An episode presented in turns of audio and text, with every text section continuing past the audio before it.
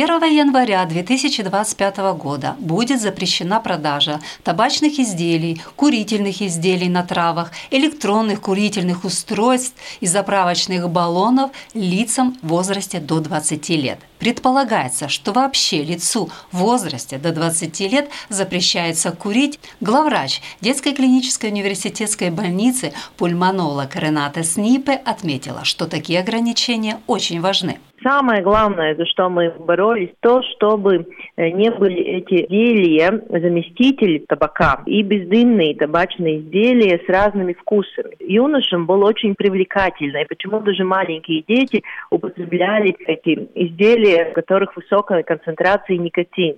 И это самое главное, что с 1 января следующего года не будут доступны ни в магазинах, ни по почте, да, нельзя будет заказывать никакие изделия, электронические сигареты, которые с разными вкусами и запахами. Также в законе есть пункт о том, что запрещено э, все эти изделия в учебных учреждениях, и употреблять эти изделия не смеют не только юноши до 20 лет, но никто, в том числе сотрудники этих учреждений. С 1 августа 2024 года запрещается выпуск в обращение табачных изделий, содержащих ментол, его аналоги и гераниол. А с 1 января следующего года запрещается реализация жидкости для электронных курительных устройств и табачных изделий, содержащих ароматизаторы. Зависимость – это и есть самая главная проблема, потому что она наступает очень быстро, и фактически эти дети, им трудно учиться, они очень быстро становятся раздражительны, у них проблемы с концентрацией, и, конечно, любая э, зависимость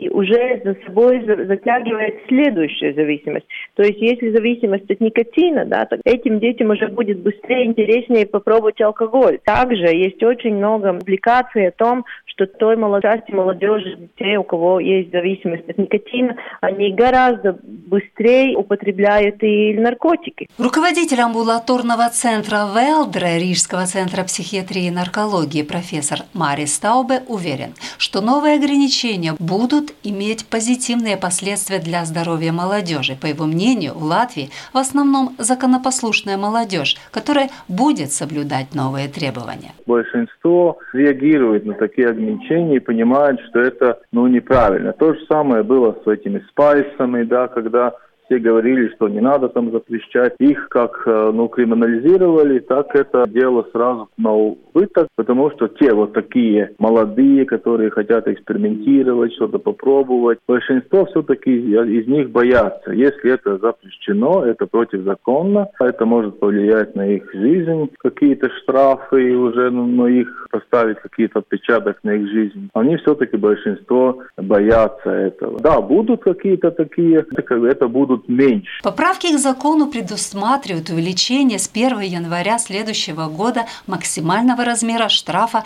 за продажу табачных изделий, в том числе курительных изделий на травах, электронных сигарет лицам до 20 лет. В противном случае продавец будет оштрафован на сумму от 280 до 700 евро. Председатель правления Латвийской ассоциации торговцев Хенрик Данусевич рассказал, что будет проведен семинар для всех продавцов табаком, чтобы ознакомить их с нововведениями и обсудить алгоритм действия. Потому что закон очень сложный, по разным видам курения есть разные правила, и все это мы сложим в одну цепочку и сделаем такую наглядную таблицу, чтобы торговцы поняли. В то же время Хенрик Данусевич предположил, что данные ограничения могут содействовать нелегальной торговле, в частности электронными сигаретами. Несбалансированные интересы потребителей и торговли. И, к сожалению, часть продуктов уйдет на нелегальный рынок и будут, можно будет приобрести